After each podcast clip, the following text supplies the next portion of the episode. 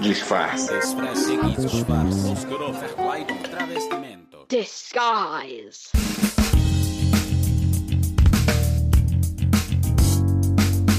Oi, eu sou a Camila Cabete e sejam muito bem-vindos ao episódio 19 do Disfarces Podcast. Bom, você não achou que eu tinha esgotado o assunto envelhecimento, né? Eu sei que a maioria de vocês é como eu. Quando descobre um assunto, quer esgotar ele e responder a todas as suas perguntas. Pois bem, eu não poderia deixar a minha ginecologista maravilhosa, especialista em fertilidade, de fora dessa. Afinal, útero envelhece? Óvulo envelhece? A gente tem que admitir que esse assunto é muito sensível, pois muitas mulheres acabam botando os pés pelas mãos, casando com verdadeiros trastes, porque acham que o tempo de ser mãe está se esgotando. O barulho do relógio, do tempo passando, fica lá na sua cabeça. Tic-tac, tic-tac. Eu passei por isso. Até que um belo dia eu me libertei, assumindo o BO de ser uma mulher sem filhos, porque eu simplesmente estava feliz assim. Eu poderia ter resolvido por outros caminhos, caminhos que a Karina vem explicar pra gente. Vem ouvir. Entrevista. Karina, obrigada de novo por mais uma noite aí disponível para atender o Disfarces. Karina já é habituê do Disfarces. E hoje eu tinha terminado a série de envelhecimento, só que é um assunto infinito, né? É um assunto que envolve milhares de coisas. E um deles é o nosso útero, né? tem essa questão. É, talvez não seja tão verdade que ele envelheça, né? Acho que a gente consegue alguma coisa nova. É isso que eu queria esclarecer com você, porque você me falou uma vez que o útero não envelhece. É isso aí. Né?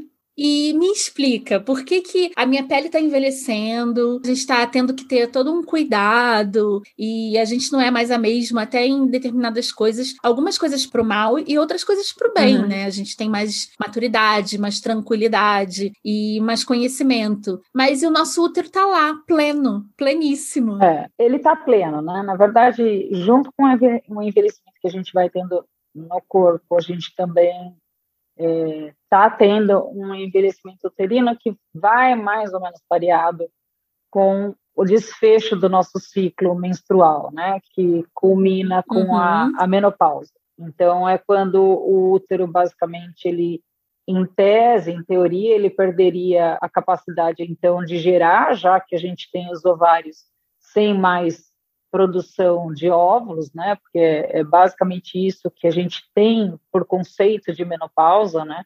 Então a gente, a hora que a gente passa literalmente um ano sem ter mais ciclo menstrual, a gente está diante de uma menopausa. E na menopausa, o útero para de ter a função. Então, ele deixa de lado a função de se preparar mês a mês para receber um suposto embrião e no não recebimento desse embrião, a menstruação 14 dias depois desse processo aí que não teria acontecido. Uhum. Então, quando a gente está caminhando para a menopausa, ou seja, quando a gente também está aí ganhando uns anos e envelhecendo, né?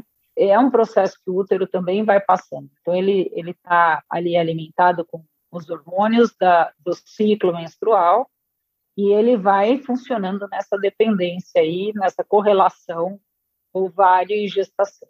Então, a hora que a gente tem basicamente esse cenário dado por encerrado, que a natureza dava por encerrado esse cenário, a gente tinha um útero que voltaria a um repouso, né? E aí ele diminuiria bastante o seu volume e para de ter ali uma função. Então, isso era o que a gente tinha por entendimento do tal envelhecimento uterino, uhum. né? Até que na reprodução humana a gente descobre que uma mulher que está na menopausa, então ela não tem mais óvulos, né? Porém, ela pode adotar um óvulo, ela pode adotar um embrião até, que é uma, já é a, o pré-bebê, né, que a gente chama, e nesta adoção, a gente consegue preparar esse útero que, em teoria, caminhou para o seu repouso, da vida, a gente consegue torná-lo novamente apto a ter a sua função recuperada de gestar. E é por isso que a gente traz esse, esse assunto como o útero não envelhece, cuidando de lembrar que é neste cenário. E isso é uhum. incrível, né? Porque quando a gente fala de menopausa, a gente está falando que a qualquer momento, uma mulher, a partir dos seus 40 anos, ela pode entrar na menopausa, né? Então, a gente, é, como a gente um dia entra no começo do ciclo menstrual, lá com os nossos 9, 12 a 14 anos, a gente tem dos nossos 40 anos em diante em algum momento que a gente não tem muito sabido exatamente qual é, porque é um relógio absolutamente individual, né? De média, uhum. isso acontece entre os 48 e 52 anos, mas é uma média, né? E aí a gente tem essa história toda para contar que eu consigo fazer esse útero, então, gerar um filho, né? E isso eu acho que é incrível, acho que é uma parte é diferente. Muito incrível. É, porque a mulher trabalha muito, cara, com uma coisa. A gente é muito cobrada com a questão toda do, do feminismo, da feminilidade, ainda se associa muito essa questão de ser mulher e ter que gerar filhos, né? A gente está quebrando tabus devagar, então não, nós não somos mais obrigadas a tudo isso, né? Uhum. Só que também é verdade que a gente está o tempo todo, à medida que a gente está nessa evolução da vida e permitindo evoluir com os aprendizados, enquanto a gente não engessar e não querer ser só daquele jeito e permitir todo o tempo estar tá aprendendo, né? Eu acho que a gente tem direito hoje de mudar a opinião a qualquer momento. Então, a hora que eu falo para uma mulher uhum. que ela neste momento da vida onde ela está fértil, ela não quer nem saber de engravidar. E que se ela quiser um dia saber de engravidar, que ela não tem mais limite, que ela não tem mais um período para correr, que ela pode tomar essa decisão na hora que ela quiser, com mais uma situação de liberdade, que não obrigatoriamente ela precisa de parceiro, já que ela pode comprar um embrião pré-formado, então ela ganha o tempo todo a permissão de amadurecer, eu não sei se a gente pode chamar isso, não é nem adequado chamar isso de amadurecer, né? Ah, é porque eu amadureci, uhum. agora eu quero ser mãe. Não, é que ela pode um dia acordar com desejo que 10 anos atrás, quando ela estava fértil, ela não tinha. E ela é capaz de realizar esse sonho. Eu acho que Sim. a vida aos 40, ela é muito isso, né? A gente começa a ter mais, ou deveria começar a ter mais bom senso, saber que a gente tem uma opinião de um jeito num dia, que dali a alguns meses a gente aprendeu um bocado de coisas e a nossa opinião mudou e não, não tem problema. A gente tem direito de pensar uma coisa de um jeito absolutamente errado hoje, amanhã, putz, pedir desculpa, falar, eu acho que eu não estava no momento enxergando tantas outras coisas e revendo os meus próprios conceitos. E acho que isso vem como uma libertação para a mulher né? Porque a gente tinha muita coisa de tá lá na casa fértil, engravida agora, porque se não engravidar agora, seu tempo já era, e o homem é fértil para a vida. Isso alimentava aquela lista de checks, né? Isso. Arrumei o um namorado, check. Noivei, check. Casei, check. Tive filho, check, né? É. Tipo, é uma eterna lista de to-do list para a mulher fazer até determinada hora, porque senão, dali em diante, ela vai ser a titia, né? É, é. Que vem sendo interessante, né? Nesses, já são quase 20 anos de exercício de profissão, mas nesses últimos 10 anos, que a gente chegou a congelamento de ovos, né? Então, desde uhum. mais ou menos 2008, 2009, a gente já começou a falar sobre a possibilidade de congelar óvulo, né? Então, Aí, já que o, o ovário, um dia ele entra em falência e o útero repousa porque o ovário entrou em falência, eu posso, antes de deixar esse ovário falir, fazer um recrutamento dos óvulos que ele tem, em algum mês ou alguns meses eu fazer um backup de óvulo e deixar no freezer, né?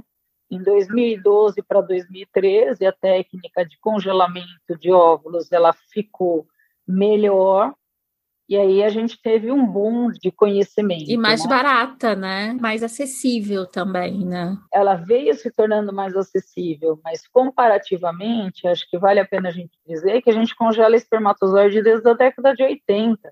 Nossa. A gente congela embrião, que já é o encontro das duas células, também basicamente desde a mesma década. Uhum. Mas aprender a congelar o óvulo sozinho, por conta de diversos fatores, é uma célula maior, a quantidade de água vai de uma forma mais fácil de, de ser explicada, que tem na célula do óvulo é maior, então como é que eu coloco isso no freezer e tiro isso do freezer sem que forma aquelas espículas do gelo descongelando e faça uma eclosão celular, enfim, detalhes que eu poderia ser mais técnica para explicar, mas acho que eu não vou ajudar.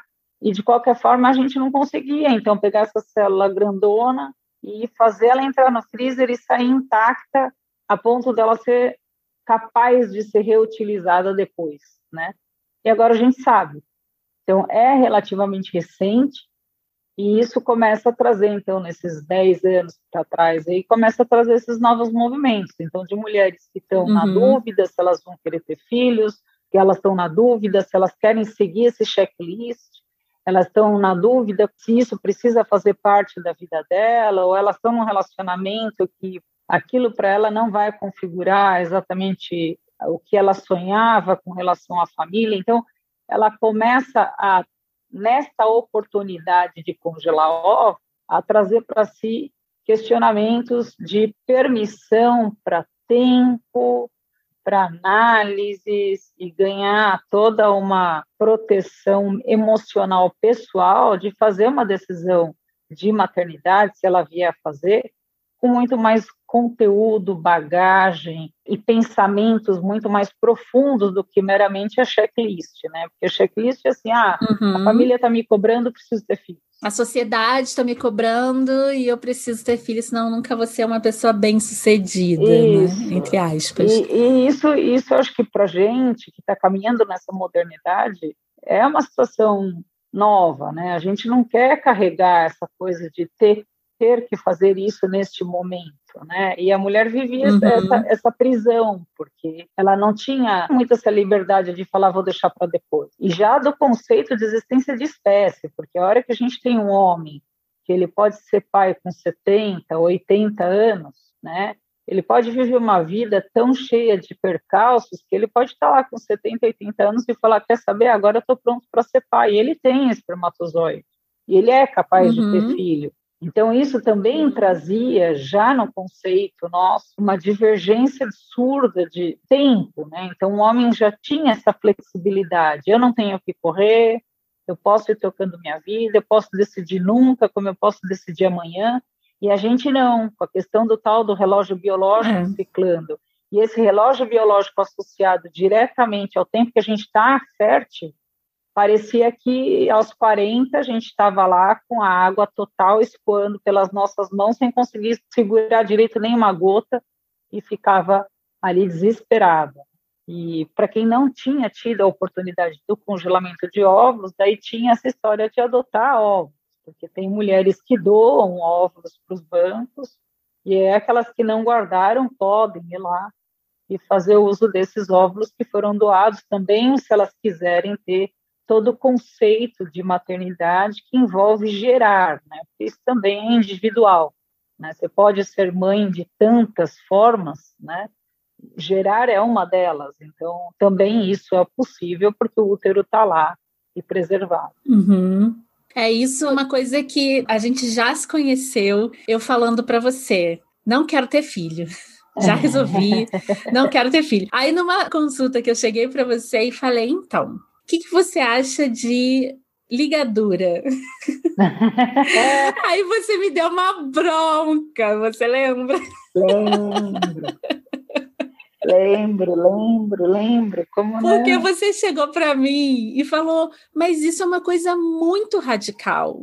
Tipo, você não sabe amanhã. Você hoje tem um contexto e amanhã você tem outro contexto. A gente sabe que a gente muda o tempo inteiro, a gente está em eterno crescimento e ninguém sabe direito, né? Os efeitos que uma ligadura pode ter no meu organismo, é. né? Tipo, cada uma tem um efeito diferente. Exato. Em que casos a gente aplicaria a ligadura? Ou se nunca deveria ser aplicado. E se uma mulher fizer a ligadura e mais tarde ela decidir engravidar, ela consegue engravidar através de métodos artificiais? As perguntas são ótimas, né? Em que momento eu devo fazer uma decisão de fazer uma ligadura tubária de uma forma imposta sem ter outra saída, né? Uhum. Eu acho que esse momento ele é um só. A gente tem momento que a gente vive na obstetrícia, que é uma gestação de alto risco. Então, uma mulher que ela está grávida já e que uhum. no momento em que ela está dando à luz, exatamente por conta já de um risco obstétrico, dessa gravidez de alto risco absurda, eu vou citar um exemplo porque vai ficar mais fácil para as pessoas entenderem, uhum. para que não fique ilações paralelas sem conteúdo. Então, uma pessoa que tem uma questão cardíaca, né, uma mulher que seja cardiopata grave, ou uma mulher que tenha um problema renal muito grave, e ela engravida, ela pode trazer problemas e complicações ainda maiores para essa situação que ela já carrega, que já são pré-existentes. Uhum. Então, a hora que ela tem muitos desequilíbrios metabólicos e que ela literalmente passa por momentos muito tênues entre a vida e a morte em vigência da gravidez, no momento do parto desta paciente pode ser decidida a laqueadura para salvar a vida dela, porque talvez uma outra gravidez faça com que ela não resista e que ela morra, não só ela, quanto a gravidez não vá para diante. Uhum. Então, são situações muito específicas, Durante o pré-natal de assistência, ela já tem essas linhas sendo colocada para ela, e se chegar nesse nível de complicação, de pensar em risco de vida para ela, uma outra gravidez, é quando a laqueadura acaba sendo uma decisão feita pelo médico no afã de salvar a vida dela. Assim, né? uhum. A gente quer você viva para criar o seu filho e, e qualquer método, como ele pode ser falho, né? Então, a gente tem qualquer outro método, né? Uma camisinha, anticoncepcional oral, DIU, pode falar do que Nada for. é 100%, nada né, 100%, Karina? Nada. Aí as pessoas poderiam dizer, ué, mas por que, que então o marido não vai fazer a vasectomia aí? Uhum. Porque ela pode não estar com o mesmo parceiro amanhã, entendeu? Então a gente está cuidando literalmente uhum. da vida dela. Então a primeira pergunta, acho que a resposta é essa. Então, a laqueadura ela só uhum. passa a ser a única alternativa para quando a gente tem um risco de vida da mulher. Uhum. Uma mulher que fez a laqueadura por outras questões, nada a ver com isso. Ela foi lá, o médico decidiu com ela e achou que era melhor, porque naquele momento ela não queria mais filhos depois daquele que ela estaria tendo. Enfim, ela pode engravidar sim de métodos artificiais depois, seja lá quando ela decidir repensar, voltou atrás, é aquela coisa, gente amadurece e acha que a gente sempre está crescendo e de repente a gente descobre que, nossa, a gente não estava crescendo, a gente estava muito bem abaixo. A gente toma outra decisão, talvez essa é uma decisão de uma pessoa específica, né? Pode ser essa sensação que ela tenha, que um dia era nunca e de repente volta, eu quero ter filhos de novo. Então aí ela pode uhum. usar sim da fertilização in vitro, ou ela pode até recorrer a uma tentativa de religadura das trompas. Entendi. Fica a critério não só dela, como de uma boa conversa com o médico e que vai envolver obrigatoriamente a idade que ela tomar essa decisão e quais as chances da gente ter essa recuperação de função da trompa novamente para que ela tenha gravidez em casa. Assim, quanto mais uhum. velha ela for, quanto mais perto dos parentes ela tiver, talvez por conta do risco dela estar tá muito perto de uma falência ovariana, talvez seja discutido com ela ir direto para um tratamento, por exemplo, de fertilização, porque ser submetida ao procedimento de religadura, a gente tem seis meses mais ou menos para esperar para ver se deu certo e para daí ela começar a tentar em casa, para a gente pensar em dizer que não está dando certo em casa depois de seis meses, tem mais um ano pela frente, está dentro do protocolo lá de vamos tentar, vamos... então assim, depende da idade, tudo isso vai significar não dar certo. Então isso vai ser discutido, é caso a caso. Entendi. E pode ser uma decisão conjunta, ela pode decidir o que fica melhor para ela, não só financeiramente, como do ponto de vista de desejo mesmo. É difícil no nosso caso, né, que a gente vive num país onde a gente tem um governo né, extremamente machista, um governo, uma Câmara, né, um conjunto de políticos que se negam a discutir a questão do aborto. Então, muitas mulheres jovens que têm pavor de chegar ao ponto de, de repente, sabe, a gente sabe que os métodos contraceptivos não são 100%, né? Nunca. Existem uma série de fatores que podem interferir, e aí a, a mulher fica grávida e a gente não dá o direito dessa mulher fazer o aborto, né? Hum. Então, muitas mulheres jovens hoje estão recorrendo à ligadura por conta disso, né? Porque sabe que se engravidar, vai ter que fazer um aborto ilegal, porque, né, a gente sabe, todo mundo aí faz aborto, né? Uhum. Vai ter que sair do país, vai ser um rolê, né, como dizem aqui em São Paulo. É. E aí muitas mulheres estão recorrendo à ligadura e eu tô percebendo isso, assim, mulheres mais novas do que eu, uhum. que têm uma vida independente, sexualmente ativa, em vez de tomar porque a gente sabe, né, os efeitos que uma pílula pode ter numa mulher podem ser devastadores. Uhum. E aí, até achar o método contraceptivo, nem todo mundo conhece o próprio corpo. Então, tipo, a gente estava conversando na última consulta que eu fiz com você, que você fez a ultra em mim e falou: Ah, você ovulou. Eu falei: É, eu senti a dorzinha. Uhum. A gente sente quando tá ovulando, né? Mas nem toda mulher conhece tanto o próprio corpo. Tem mulheres que ovulam mais de uma vez né, uhum. no mês, tem mulheres que têm dois úteros, tem uma série de questões aí. E aí elas no desespero, elas estão optando pela ligadura, sabe? É. E isso pode ter uma consequência negativa para a saúde da mulher? Ah, eu acho que eu, eu diria que a consequência negativa é você topar, se é que eu posso chamar isso de mutilação, em prol uhum. de, assim, eu quero isso rápido, resolvido de uma forma rápida e ligeira, porque isso vai me proteger, isso vai me dar uma segurança 100%, ou bem mais perto disso do que qualquer outro método, e que eu acho que fica muito atribulada, é uma decisão muito rápida, né? como a gente começa dizendo aqui, a gente começou nossa conversa aqui hoje falando sobre a vida ter múltiplas facetas. Hoje a gente está diante de uma delas, amanhã a gente está noutra, então a gente tem que se permitir ser plástico durante as facetas que a gente vai viver, a gente não sabe quantas são elas, para que a gente esteja sempre apto a estar tá aprendendo a todo momento.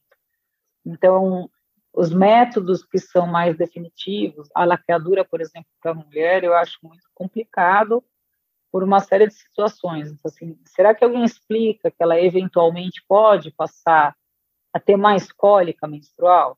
Né? Porque uma das decisões, por exemplo, que uma mulher tem de fazer uso de pílula contraceptiva não é obrigatoriamente para evitar uma gravidez. Às vezes ela é uma paciente que tem cólicas menstruais muito complicadas de fazer com que ela recorra até a medicações venosas, ou seja, que elas procurem os hospitais até para se verem mais acolhidas com a dor da cólica, isso é individual. Tá? A gente está falando aí de eventualmente 10% da população feminina, mas 10% é bastante gente que de repente precisa até chegar a esse ponto de que só a medicação em casa não está dando conta. E isso sem uhum. contar que quando a gente está numa classe economicamente muito mais desfavorecida, nem sempre ir à farmácia e comprar um remédio para dor é barato.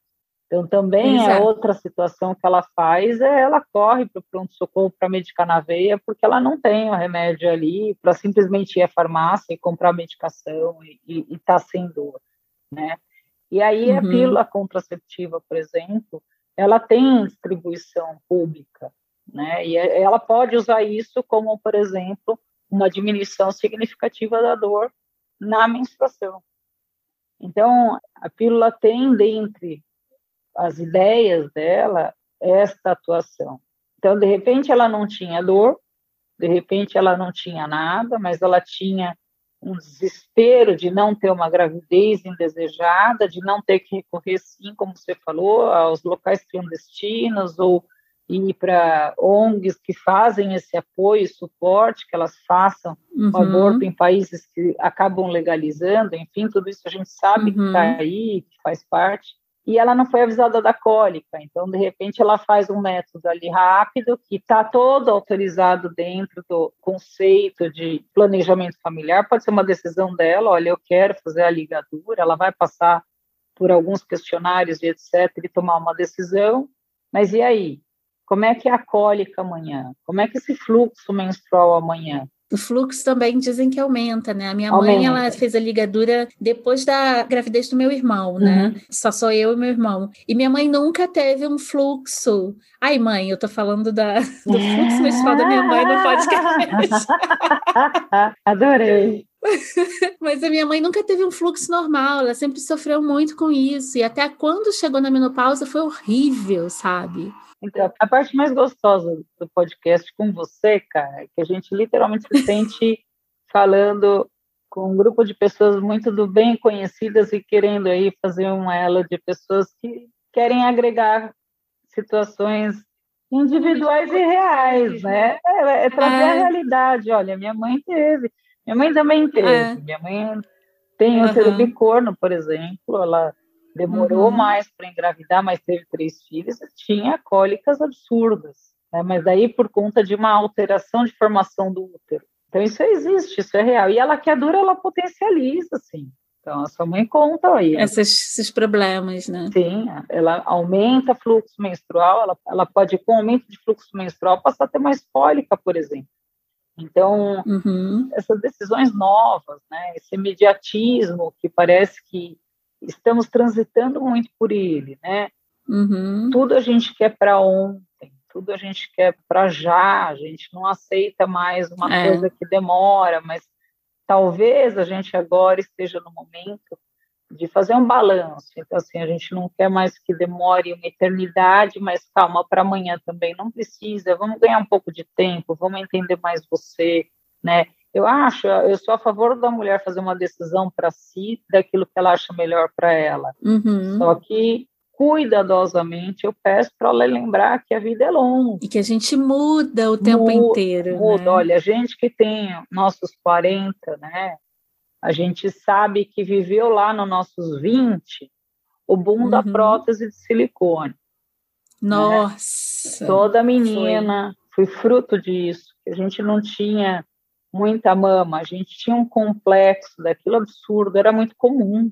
Uhum. E a gente uhum. viu para quem podia, dava um jeito, juntava dinheiro, fazia o que tivesse que fazer para que um dia ela finalmente pudesse ter lá a sua prótese de silicone. Sem saber das consequências, né? Porque ninguém sabia, na é, verdade. Ela ia atrás de copiar a massa, né?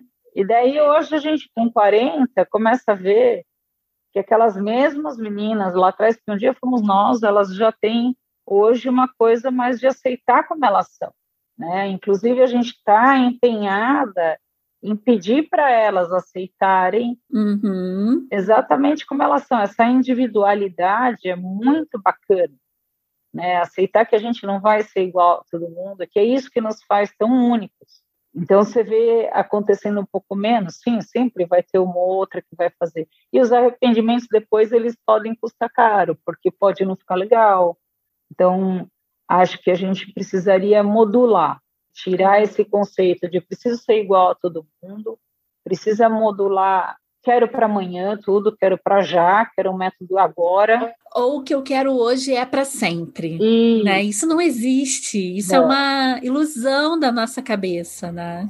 Eu tenho certeza que é uma ilusão e eu espero achar isso uma ilusão até meu último dia de vida, né? Porque é, se em algum momento eu começar a achar que nada mais muda, eu acho que. Para que, que a gente vai continuar aqui, né? Exato. Acho que eu parei. acho, que, acho que eu, de alguma forma, travei tanto meu cérebro que eu tô. Não mereço mais fazer parte desse conteúdo tão grandioso e maravilhoso que é a vida. Né? Então, acho que é isso, a gente está mudando. Então, hoje a gente quer cabelo comprido, a gente deixa, amanhã a gente pode cortar curto. Mas é uma decisão de uma situação que cresce, que está ali, que é de momento. Mas coisas mais drásticas, acho que a gente tinha que tomar um pouco mais de tempo. É. O útero, ele envelhece, olha que benção. Imagina você pensar que a gente já viveu épocas onde, ao invés da decisão como a da tua mãe, de fazer uma laqueadura uhum. pós a prole constituída, que ela tivesse feito a decisão de não quero mais útero porque eu não quero saber de menstruar todo mês. Aí passam 10 anos, ou 20, aí ela descobre que ela poderia adotar um embrião e ser mãe de novo. E ela tirou o útero. Isso era muito comum, né, Karina? As pessoas tinham algum probleminha no útero e é histerectomia que chama, né? Isso. Isso, esse é o nome técnico. E já fazia uma esterectomia, assim, a esterectomia meio que nos anos 80 foi um boom, não foi? Foi, foi. Era assim, ah, você já teve filhos? A útero não serve mais para nada, então tira. Nossa. Vai deixar ele aí te enchendo o saco para quê? Né? É meio grosseiro, mas assim, se a gente falar para um homem, né, que se ele está lá com, a, com todo respeito, acho que eu nem deveria estar falando uma coisa tão absurda, mas falar para o homem, olha, tira a bola, porque ela está aí, ela não presta mais para nada, você não quer ter pai, tira, né? Será que tira? Claro que não, é só porque a mulher, isso é socialmente, até na medicina, aceito, né? Porque eu acho que também teve aí um grande movimento acontecendo, né? A gente tinha, uhum. é, meu pai foi médico, na turma dele de medicina, se tinha duas mulheres na turma, era muita coisa, duas, três mulheres, né? Uhum. O pai formou em 74, né? E aí eu me formo 20 anos atrás e na minha turma a gente tem 50% de uma sala de mulheres. Que vitória, né? É uma bela vitória. E isso vai trazendo os é. movimentos, né? Porque daí a gente está lá, a gente começa a questionar, a gente começa a ficar incomodada. Então, essas colocações do tipo tira o útero, porque são casos que são levados a reuniões clínicas ou discutidos em congresso. Então, assim, tira porque não serve para nada. As pessoas não tiram baço, por exemplo, porque a gente vive sem à toa. Pois é. Né? A gente não sai mais tirando o dente do siso, salvo ele estar tá trazendo algum desconforto, só porque ele não uhum. serve para nada. Né? São conceitos que ficaram para trás. E para trás a gente está falando exatamente disso. É ontem, né? Em 80 é. a gente já fazia parte do mundo, é ontem. A gente fez pois parte é. desse mundo fazer esse tipo de situação, né? É. E hoje acho que não dá mais. Hoje uma mulher que vai decide tirar o útero porque ela acha que está enchendo o saco e que ela não quer mais nada, ela fica bem tolhida de amanhã ou depois pensar em reverter o processo. A gente tem aí uma ou outra situação de transplante de útero, mas para casos de mulheres que sofreram cânceres uterinos e que acabaram tendo que tirar o útero uhum. por conta de câncer, tem trabalhos que estão tentando, o HC teve inclusive um caso tal das clínicas de São Paulo, teve um caso com sucesso de transplante de útero numa paciente que gerou um bebê, mas daí são situações outras, né? São. Não é essa de decisão de tipo, não quero mais, então, e amanhã eu quero, não, não é a mesma facilidade. E não foi pelo mesmo motivo, né? Então, acho que a gente tem claro. que ponderar mais, a gente lembrar que o útero está lá e ele adormece a hora que a gente menopausa, eu acho que é a forma mais bonita de fazer a leitura dele. Porque a hora que ele adormece, sim, ele pode acordar a hora que eu quiser né? E não tem tempo para isso. E que bom, porque a gente, hoje a gente ganhou praticamente a mesma dinâmica que os homens tinham. Né? Sim. Mas eles tinham com uma certa exclusividade. Agora a gente pode basicamente compartilhar do mesmo processo. Então a gente pode decidir uma Isso é muito impressionante. Eu acho isso fantástico. É. E eu vejo isso também como um retorno, essas teorias, né, do sagrado feminino que a gente tem visto muito aí. É claro que muita gente deturpa muita coisa, mas essa literatura voltada para as mulheres, do autoconhecimento, né, do autoexame, de você parar e conhecer seu corpo e se tocar e saber para que serve e tentar respirar e sentir o que está acontecendo ali no seu útero. Existem até movimentos, porque assim, a ciência não conhece o corpo da mulher, né? Ponto. Não. A gente está começando agora com cientistas mulheres fazer um desvendamento mais honesto. Fazendo pesquisas científicas. Uhum. Exatamente. Então, nunca ninguém parou para entender a complexidade né, dos ovários, do útero. E nessas questões de mais espirituais, né, mais ancestrais, essas mulheres que estudam né, o sagrado feminino, a ancestralidade, a história ancestral né, das mulheres e selvagem, né, no bom sentido, uhum.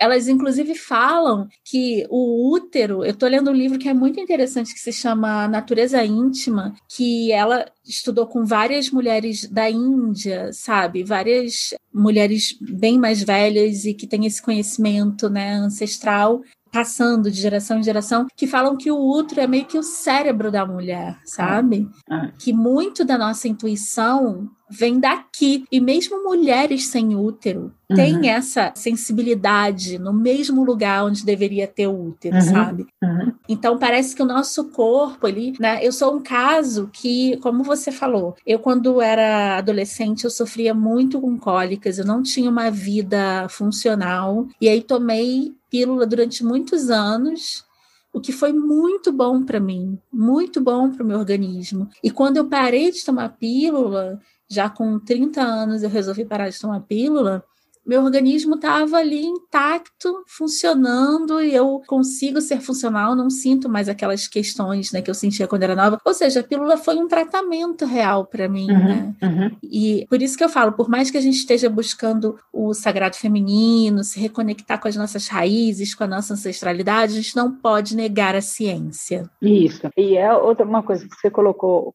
que agora você fez uma colocação de si, a gente não sabe nem quanto a gente está despreparada, né? Porque falando sobre as novas descobertas da ciência e a fundo no, uhum. nessa conexão da mulher com o corpo dela mesma, quando a gente não sabe tanto o que é um ciclo menstrual, qual é a função dele no nosso organismo, o que, que representa isso para a gente a hora que a gente está indo para uma sala de aula e que a gente não sabe exatamente o dia que vai descer ou não? Quer dizer, a hora que eu tenho um intervalo muito longo do conhecimento de tudo isso, o quanto que a cólica pode ser só uma forma de gritar, por, pelo amor de Deus, eu não sei exatamente o que está acontecendo. Uhum. Ou pode ser uma forma de fazer você se recolher. Isso. Né? É para você se recolher. Tipo, a gente tem que normalizar o recolhimento, e, né? É, é, exatamente. Porque a hora que você usa a pílula, é. a pílula tratou a cólica, não, acho que talvez a pílula tenha feito acalmar a algia, que a gente não sabe a quantas coisas ela estava relacionada, né? Porque ela pode, podia estar relacionada Sim. a infinitas situações suas pessoais, suas minhas, porque eu também uhum. tive cólica. E de repente, a hora que a gente para, a gente descobre que não tem mais cólica, ou que a gente tem uma cólica mais administrável, o quanto que isso foi esse conhecimento que a gente, com o tempo, foi se dando a oportunidade de cada um no seu passo, no seu tempo, uhum. de estar preparada para se conhecer. E por vezes, sim, por vezes a, a paciente vai parar, a mulher vai parar a pílula e vai ter cólicas muito piores. Quer dizer, uhum. a gente uhum. tem um mundo muito grande, né, para ainda saber sobre todos esses comportamentos da mulher. Né? É toda essa nossa conexão, a importância. Eu não acho que ele ele vem como um item a ser desprezado. Uhum. Ele vem como um item que a gente pode não querer usá-lo na função de gerar uma criança, mas dizer uhum. que ele é um acessório que pode ser desprezado, não. Né? Até porque, isso é tão patriarcal, né, Karina? Isso é.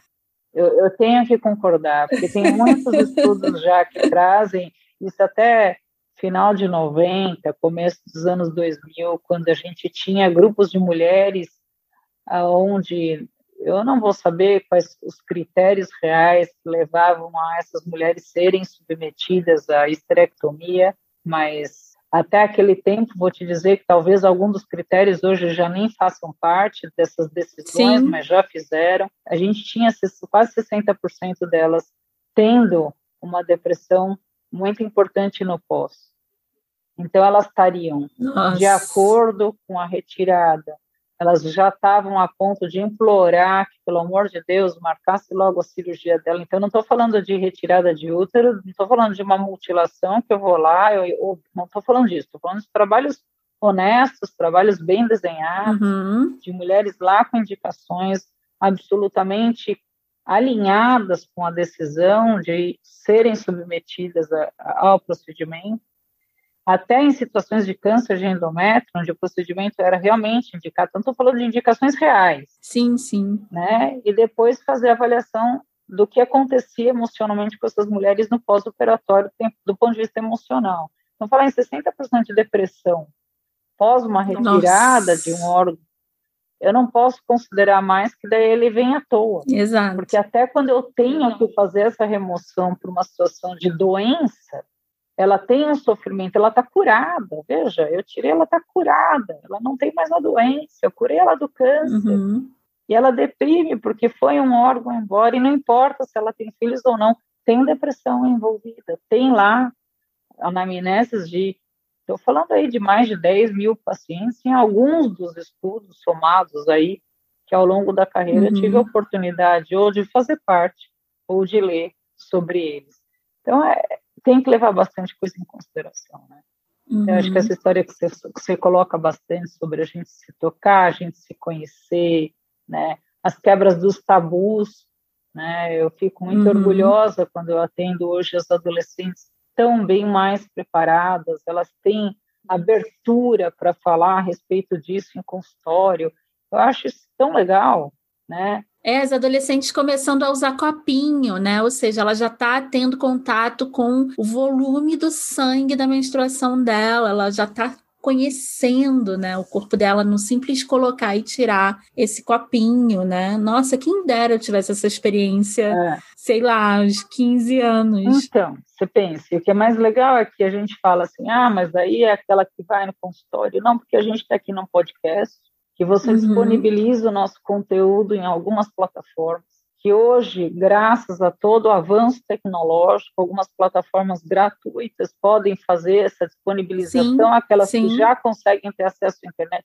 Sim, a gente ainda não está conseguindo ter para a população inteira, porque não é no Brasil, uhum. se a gente falar só do nosso país, a gente ainda não está conseguindo ter internet para um país como um todo, mas tomara isso uhum. se vá em algum momento breve, mas saber que não precisa mais só do consultório, que ela pode estar aqui ouvindo a gente daqui a um tempo, ou amanhã, ou alguém que teve a oportunidade de ouvir já divulga a informação, isso é incrível. Porque é incrível. isso é evolução, isso é a gente trazer o conhecimento, pulverizar o conhecimento de uma forma organizada, juntas e dispostas aí a realmente estar fazendo esse seu trabalho fantástico, por isso estou sempre à disposição de estar tá divulgando informação, tá levando conhecimento para o lugar mais distante que a gente puder levar, para onde tem menos informação possível, a gente chega lá com alguma dica. É isso. E tem uma voz sendo ouvida, né? Você conta histórias aí emocionantes uhum. de pessoas que têm crescimentos incríveis com as, os temas que você aborda. Então, por isso que eu sou muito sua fã e estou sempre aqui para participar, ah. porque eu puder divulgar um pouquinho de conhecimento da medicina que a gente ainda tem porque acho que falta muito. Pois é. Para a gente poder estar tá. É. Eu vou interromper por alguns segundos para avisar para vocês que temos campanhas de financiamento coletivo no Catarse e no PicPay. Só entrar no app do PicPay e procurar Disfarces Podcast e nos ajudar com uma graninha, graninha mesmo, um refri qualquer valor vai ser uma super ajuda. Ou então vai lá no Catarse, catarse.me barra disfarcespod, que tem várias formas e valores para contribuir. Sabe por que isso é importante? Porque somos uma mídia independente e não temos ainda outros meios de sustentar este projeto sem a ajuda de vocês. Se a coisa está muito difícil, saibam que ajudam muito com compartilhamento das nossas redes sociais ou quando mandam um link desse episódio ou de outros episódios para uma amiga no WhatsApp. Bora voltar para a entrevista. E assim, antes de te liberar, que eu sei que você deve estar cansadérrima, você está sentindo essas semanas mais corridas que o normal? Gente, essas duas últimas semanas eu precisava de mais cinco dias úteis. Nossa, então não sou só eu. Para dar conta. Nossa, eu tô sentindo isso. Mas assim, eu tenho tido muito interesse nessa questão porque você sabe que eu nunca quis ter filho, uhum. né? E eu já tive muito mais certeza do que hoje. Hoje eu tenho que dizer que quando eu vejo um bebê fofo, uhum. meu útero dá uns pulinhos, assim. Uhum. Mas dura uns cinco segundos.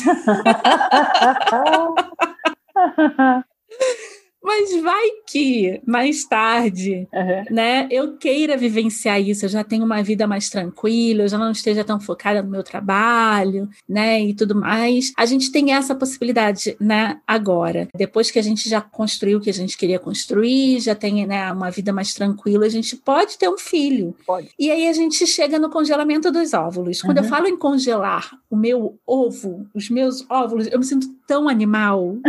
é uma sensação boa, sabe? Sabe? Eu me sinto a mesma ali da, dos animaizinhos, sabe? Que botam ovo. Mas é meio que um retorno, né, às minhas origens. Mas vamos supor que eu resolva Karina, eu resolvi congelar meus óvulos. Uhum. Quais são os passos e quanto isso custa? Porque muita gente acha que isso é inviável. É, eu literalmente gostaria que fosse mais viável do que é, que a gente está falando de termos de custo hoje, eles vão oscilar em projetos de assistência, tem, tem projetos em São Paulo que tem uma ajuda de custo para tratamentos de fertilização, que incluem, inclusive, preservação ovariana. Esses projetos mais sociais, eles chegam a custar em torno de 10, 12 mil reais o tratamento todo. Todo, né? Isso é o fim. É, entre medicação, entre acompanhamento ultrassonográfico entre aspirar os folículos, obter os óvulos e colocá-los no freezer. A gente está falando de mais uhum. ou menos esse custo quando a gente está dentro de um custo de ajuda, né? Então a gente tem, por exemplo, uhum. o projeto Beta, é um projeto totalmente voltado para esse público, né? Então ele tem um uhum. preço fixo mais baixo que o mercado para poder fazer essa plataforma da acessibilidade melhor. Né? Ainda não conseguimos uhum. chegar a custo zero. Tomara um dia a gente consiga, mas esse é um custo mais baixo. Consultório, uhum. esses custos podem ficar entre 15 a 17, 20 mil, eventualmente, porque daí entra a parte do médico, o laboratório, enfim. É, não muda, você sempre me pergunta assim, mas muda a qualidade? Não, não muda a qualidade. O que uhum. muda é a individualização só do tratamento. Quando você está dentro de um projeto, você está passando por médicos que sabem fazer aquilo, por médicos que conhecem a técnica, mas não obrigatoriamente uhum. você consegue passar com o mesmo colega. Entendi. Quando está no consultório, você buscou a personalização do seu tratamento e, por vezes, isso faz, sai um custo um pouco a mais, e essa oscilação é porque daí é o tempo, né? São os cabelos brancos uhum. que a gente brinca né? Quanto mais tempo o médico Isso. tem, ele tem um passe mais valorizado por conta do tempo, do conhecimento, da uhum. maturidade, etc. Então, é, colocar de média 15 mil para a gente estar tá com o pé entre o projeto social e entre mais ou menos o que é um consultório médio, é isso que vai custar uhum. o tratamento para fazer. A gente fala ovo e fala em congelamento de óvulos dessa forma mais, mais animal de ser, porque a gente tenta traduzir de uma maneira mais acessível para entendimento, né? Então, por que, que uhum. a gente uhum. congela? A gente tem que lembrar que mês a mês a gente tem o nosso corpo trabalhando para uma ovulação única, sendo que todo mês a gente tem o ovário da direita e da esquerda até nossos 30, 35 anos aí, com potencial grande de, através de estímulo ovariano, ou seja, a hora que eu dou hormônio para essa paciente, ao invés de eu obter um único óvulo de um ciclo natural, eu posso recrutar algo em torno de 8 a 20 óvulos, que ela uhum. jogaria fora naquele mês. Entendi. Então, em vez de eu deixar ela jogar fora, eu faço esse estímulo, eu acompanho, e no dia que ela está prestes a ovular, é o dia que eu vou com ela a um laboratório, e eu capto esses óvulos e eu guardo. Uhum. Então, quando guardar? Quando pensar no assunto. Ah, o cenário ideal é menos dos 35, antes dos 30. De novo, a gente tem que falar de maturidade, falar de 30. Às uhum. vezes você fala de guardar óvulos para uma mulher de 30 anos, depende do que ela tem de bagagem, fica parecendo, olha, insano, amanhã eu posso estar namorando, eu posso não querer ter filho de jeito nenhum. Você só traz a informação, a decisão é individual. Quantos óvulos Entendi. guardar?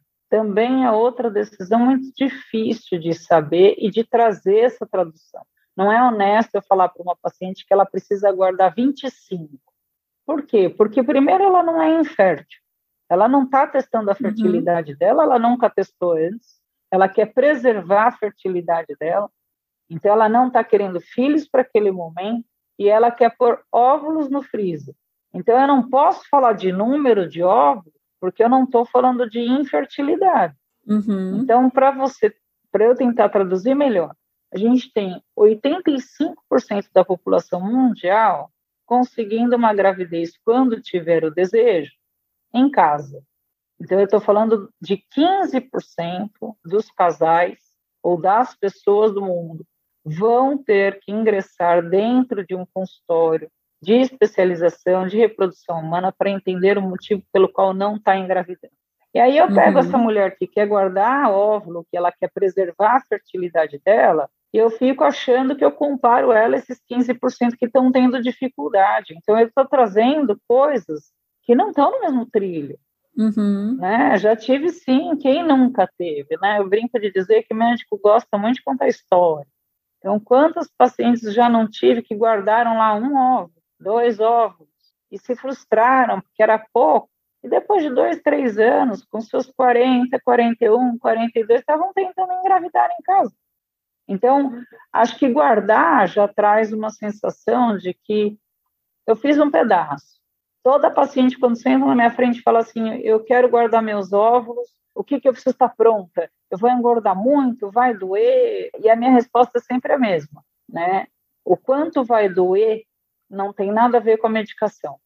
Tem a ver quanto que aquilo vai mexer com você como mulher. Porque a hora que você está indo uhum. para guardar seus ovos, você começa a pensar: por que, que eu estou guardando?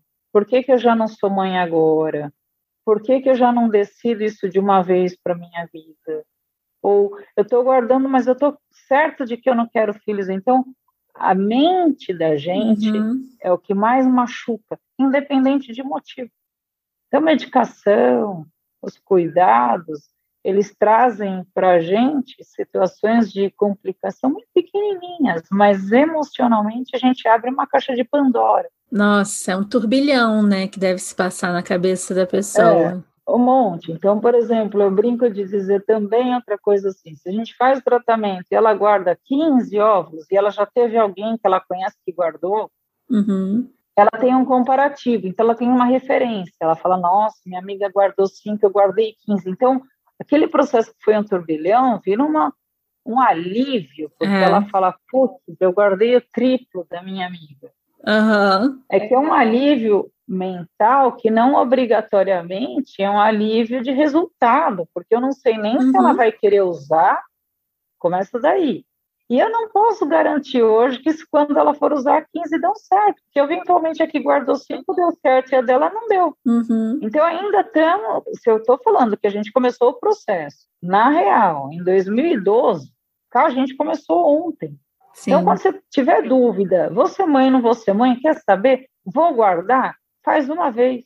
Uhum. Passa pelo processo.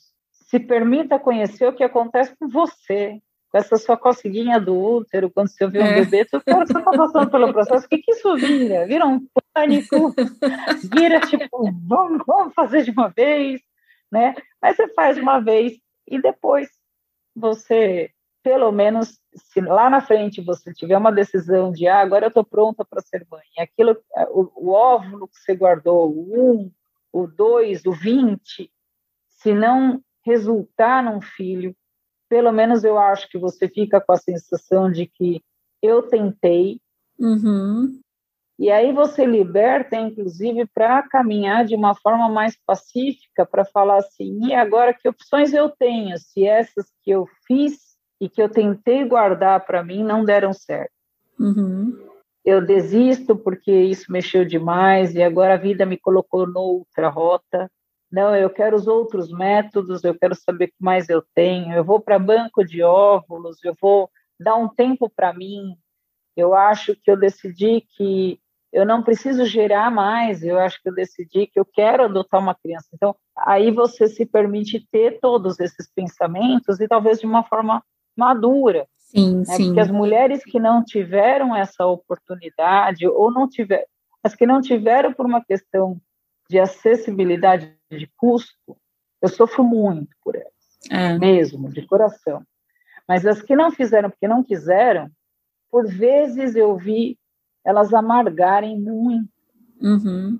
E amargar na vida, aos 45, 50, para hoje, a hora que a gente fala de uma idade longeva, que eventualmente a gente chegue aos 90, 95, uhum. a gente viveu metade do tempo só e dali para frente a gente vai azedar 40, é. 50 anos porque não deu certo, a gente precisa permitir essa flexibilidade. Então não dá para saber que existe congelamento de ovos e não fazer nunca. Uhum. Então fazer um dia se quiser é uma opção. Não fazer nunca também passa a ser uma decisão assim. Eu sabia que tinha, Sim.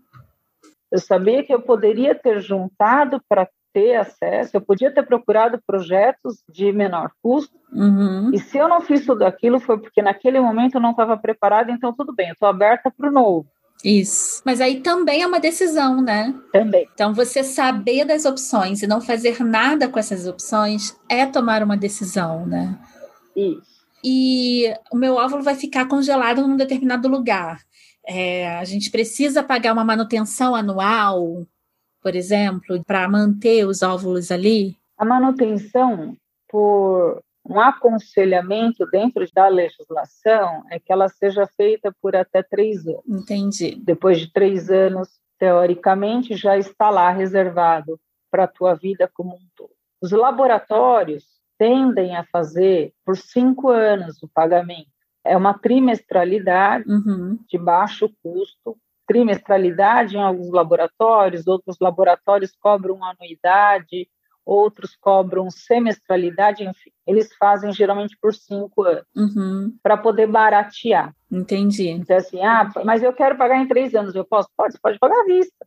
Uhum. Pronto, quero pagar todo o processo aí. É que como o custo né, do à vista fica muito alto, é como se fossem pequenas parcelas distribuídas ao longo de cinco anos, para que você fique, depois de cinco anos não paga mais nada e é seu, é seu, uhum. tá? É intransferível o óvulo, eu não posso simplesmente, porque ah, a Camila deixou lá, nunca mais perguntou, nunca mais quis saber, ou sei lá, ela aconteceu alguma situação de vida, eu vou usar para outra mulher, isso é proibido, absolutamente uhum. proibido. Aliás, seu óvulo não pode nem ser descartado sem a sua anuência. Entendi. Então, se você não chegar no laboratório e falar, eu quero que jogue fora, eu tomei uma decisão, está me incomodando deixar essas células aí guardadas, você tem que ir lá e assinar um termo de que você está autorizando jogar fora não é transferível. Entendi. Tá? Ah, mas e uma mulher que guardou com 32 anos e ela quer doar?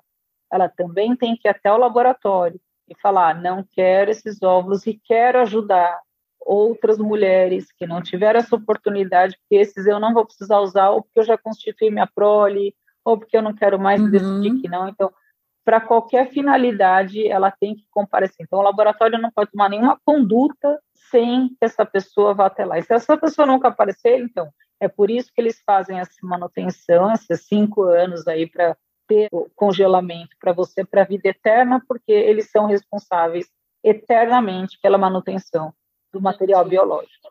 Entendi. Eu não sei se isso já aconteceu, mas pode, por exemplo, eu guardo os meus óvulos e aí, sei lá, minha neta tá lá e eu deixo para a família de herança e as pessoas podem, podem usar isso. De repente, a minha neta vai ter uma filha da avó. Olha. vai ter a, sei lá, a tia é, gerada dentro então, da própria barriga. sobre quando eu falo, por vezes, o quanto você é gênia, tá aí uma situação muito provável, né? Porque a gente está falando sobre decisões, sobre a mulher começar a querer tomar essas decisões, sobre isso ser um caminho acessível, porque eu não acho que guardando espermatozoide desde a década de 80, que algum homem talvez tenha pensado, vou deixar para assim, eventualmente um dia. É lógico que quando a gente fala para doação, a gente está falando de doadores anônimos. Uhum, claro. Né? Não, você não poderia doar para uma irmã, você não poderia doar para uma prima, Entendi. isso não. Mas se fica ao longo da família, existe a família querer eventualmente deixar os cuidados de alguém para que se você, aconteça alguma coisa contigo, que esse alguém faça a decisão do que vai acontecer com esses ovos, né? Uhum. Tem isso. Então, se pode chegar nesse nível de herança, eu acho que pode, mas não pensando em uma doação para que seja de algum doador conhecido. Entendi, porque senão vira uma doideira, né? Vira uma comercialização de. É, vira. Muito louca, mas eu acho que fica como uma. ficaria como se a família tivesse corresponsabilidade Entendi. pelo seu material biológico mas não uso fruto desse material, aí, aí a gente vai ter que. Eu queria muito estar viva daqui a 200 anos para te responder. Eu acho que hoje eu não estou apta a te trazer, né? Será que algumas doenças poderiam ser coisas? Não, não sei. Fica aí uma boa dica. Pois é. Nossa. E os óvulos envelhecem? Ah, eles fazem basicamente aniversário com a gente. Então a gente acorda cada dia um pouquinho mais velho, uhum. eles acordam cada dia um pouquinho mais velhos também. A gente nasce com o número de óvulos que a gente vai ter ao longo da vida. A gente é capaz de produzir muitos mais óvulos do que somente um ao mês mas a gente só libera um que o próprio organismo decidiu ser o melhor, os demais ele joga fora. Uhum. O ovário funciona como a uma cebola, então ele tem camadas. Então aquela camada superficial do ovário da direita e da esquerda seleciona um único folículo para liberar um óvulo e os outros 30, 40, quando a gente tem lá nossos 12, 13, 14 anos que começou a menstruar, estão indo para o lixo né? E aí vem a próxima camada Entendi. e a próxima assim por diante. Então, sim, eles vão envelhecendo. E os homens produzem espermatozoides zerados a cada 60, 70 é. dias. Então, o espermatozoide mais velho tem 70 dias e o nosso tem literalmente a nossa idade. Nossa. Existe a indicação já para a gente congelar os nossos óvulos mais cedo possível, para que a gente tenha óvulos mais saudáveis? Existe essa, essa preocupação? Os óvulos mais velhos, eles estão suscetíveis a mutações, né, a síndromes, a alguma coisa que os óvulos mais novos não estão? Sim, os óvulos mais velhos, eles carregam já essa capacidade um pouco menor de poder cuidar, né, dessa multiplicação, no encontro com o espermatozoide, de fazer um, um cuidado mais adequado do desenvolvimento embrionário. Uhum. Por isso, por vezes, é até mais comum ver abortos espontâneos nas mulheres acima dos 40 do que nas mulheres mais jovens, talvez até por uma decisão da própria natureza de que tem alguma coisa inadequada com o embrião. Então, foi como eu disse, seria legal que a gente pudesse aos 30 tomar essa decisão, aos 25. Esses dias não lembro bem para quem eu disse no consultório que veio me perguntar, eu falei, o cenário perfeito seria os 18 anos, em vez de ser, vou atrás da minha carta de motorista, eu vou atrás de fazer meu congelamento de vou óvulos. congelar meus né? óvulos. Mas é o que eu falo, a gente, aos 18, a gente está lá numa fase tão outra da vida, que se alguém fala, vai congelar seus ossos, fala, quê? É, não, mas exatamente. eu em filhos, né? é, é, na, na, minha época tinha uma brincadeira de que você fazia lá umas, uns números de um, umas coisas de contar, então, uhum. então assim, ah, você vai ser mãe aos 35 e você vai ter dois, três Isso. filhos. E a gente acreditava piamente. Se lembra? Então. é, imagina surgir alguém, né? Imagina hoje a gente ter a capacidade de voltar esses 20 e poucos anos e lá falar, viu, olha, você pode já guardar seus ovos. Acho que, acho que chegar para essa menina hoje Ainda é difícil. Muito difícil. É, seria um cenário ideal, mas não acontece. No consultório, é. por vezes, eu falo, eu, a gente traz isso, eu trago muito para os pacientes. Então, eu faço também a ginecologia do dia a dia, e nos 25, às vezes ela vem de um relacionamento frustrado, e a gente fala, pensa em guardar ovo. Não, doutor, mas só tem 25. Né? Aí aos é. 30, você fala, mas é. guarda antes dos 35, seria mais legal, os ovos tem um potencial melhor, você já guarda uma leva boa de uma vez só. E ela fala, não, mas de repente encontra alguém, né? O que mexeu muito foi a pandemia. A novidade é. do momento, eu te asseguro, o número cresceu de uma forma muito importante é de mulheres guardando óvulos agora, sim. É, porque ficou todo mundo dentro de casa, né? Quem estava é. esperando o príncipe encantado, tipo, suspendeu durante esse período. A gente não sabe quanto tempo ainda vai durar, né? Então, e por tudo, ó, quem não estava casado ficou naquela dúvida de que quanto tempo vai demorar agora para eu achar alguém, né? As plataformas digitais de encontros virtuais, elas existem, mas mesmo assim, até você achar que realmente está com a pessoa é mais difícil. O medo de não entender até quando essa pandemia vai. Então, mesmo casamentos que estavam pró prontos para ter filhos, de repente eles falaram, gente, pera, vamos esperar. O que, que, vai acontecer com o mundo, né? É, porque começa a ter uma. Sobre a gente falar da nossa flexibilidade de aprender no dia a dia, até janeiro do ano passado ninguém pensava em pandemia. Pois e aí é, todo mundo nossa. aprende, toma um susto e a gente continua aprendendo. Então, teve muita corrida para vou guardar. Vou guardar por inúmeros fatores. Então, não é só mais aquele. Né? A onda de separações né, que rolaram, tipo, uma mulher, então, que acabou de se separar, não pensa em ter um outro relacionamento tão cedo, e aí resolve também congelar para ter mais tempo, né? Isso, tipo... ou ela já está com 38, 39, ela está num relacionamento estável, e ela pensa em ter mais de um filho. Uhum. Então ela congela antes até de tentar o primeiro. Por quê? Porque até ela ter o primeiro, até que ela tenha todo esse entendimento, até que esse primeiro filho desenvolva um pouco melhor e ela fale, estou pronta, vamos lá, quero encarar, a gente quer um irmão, a gente quer ter outro filho, ela pode ter 42, pode ter ficado tarde. É. Então, se ela congela antes até, ela flexibiliza. Então, hoje, por mil razões, a gente tem muitas mulheres que tem a, a, capacidade de buscar esse tipo de situação, de congelar, vindo ao nosso encontro e congelando. E a gente tem visto alguns apoios e incentivos das empresas, o que é uma coisa nova também. Então, tem empresas Olha. levando isso para as pacientes, sabe? Levando isso para as mulheres. Olha, você não tem filho ainda, você já pensou em guardar ovos? Né? E isso é fantástico também. Você vê uma empresa hoje que contrata a mulher sabendo que ela pode ser mãe em algum momento e ele está preocupado. Pois é, muito legal. É. Eu acho que é o caminho é assim, congelar quando? O quanto antes. O que, que significa o quanto antes do, em termos de biologia? Seria ideal ser antes dos 35.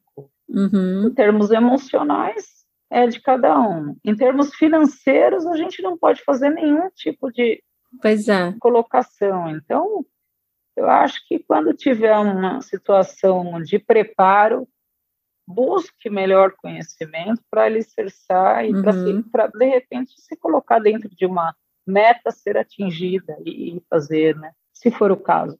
Se não saber também que fluir que tem banco de ovos. Então, assim, ah, não quero fazer nada uhum. hoje, amanhã acordei, estou com vontade, sabia, vou recorrer à banca. E se uma pessoa tiver muito afim de fazer e ter essa conversa com você, como é que as pessoas chegam até você? Eita! Porque, gente, tem que fazer com a Karina, tá? Me desculpa. Mas depois que você tiver uma ginecologista assim, você não vai mais querer qualquer coisa, entendeu? Ah. Então. e olha, eu acho que para mexer é fácil. A gente, como profissional da área da saúde, eu não estou nem aqui com o intuito de fazer uma divulgação pessoal, não. Estou aqui realmente para esclarecimento. Uhum. É, eu acho que no Google me acham, digitar lá Karina Azuli aparece, no Instagram é Karina Azuli também.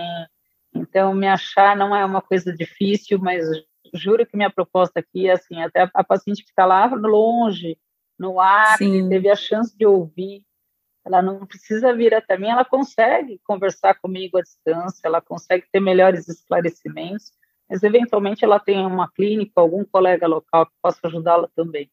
A ideia é assim, vamos tentar fazer uma corrente espalhar aí, espalhar informação. Notícia, isso, fazer que todo mundo E vamos saiba. estudar o corpo da mulher, né? Porque o que a gente está falando hoje, amanhã já pode estar completamente mudado, porque a ciência pode descobrir algo que a gente bota colagem na cara, né? Por que, que não tem um rejuvenescedor de óvulos?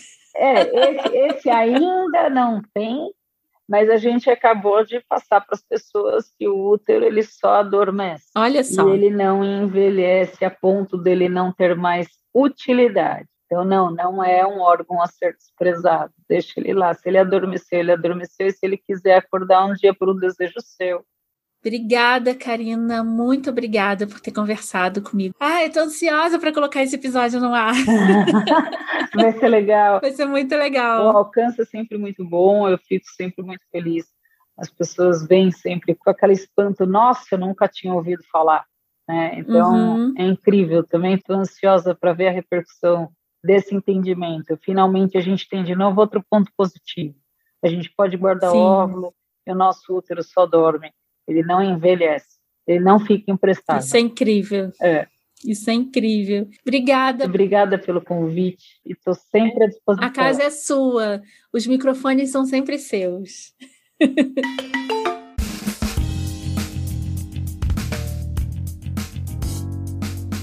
e aí? O que acharam da entrevista? Se encaixa na vida de alguma mulher que você conhece ou qualquer pessoa que vive esse dilema? Compartilhe esse episódio com essas pessoas. Chegamos ao final de mais um episódio. Nos siga nas redes sociais. Eu estou como arroba Camila Cabete e o podcast é o arroba Disfarcespod no Twitter, Instagram e Facebook. Ah, eu quero contar que temos uma newsletter mensal. Nela eu posto os episódios do mês com o link para você escutar, dou os links dos livros que citamos, às vezes com descontos e outras novidades. O link para assinar nossa newsletter está no nosso site disfarces.com.br. Lá você também encontra todos os créditos do episódio que você acabou de ouvir. Obrigada pela audiência, obrigada por nos ouvir. Fazemos parte da família Central 3. Disguise. Esse podcast foi editado por Domênica Mendes.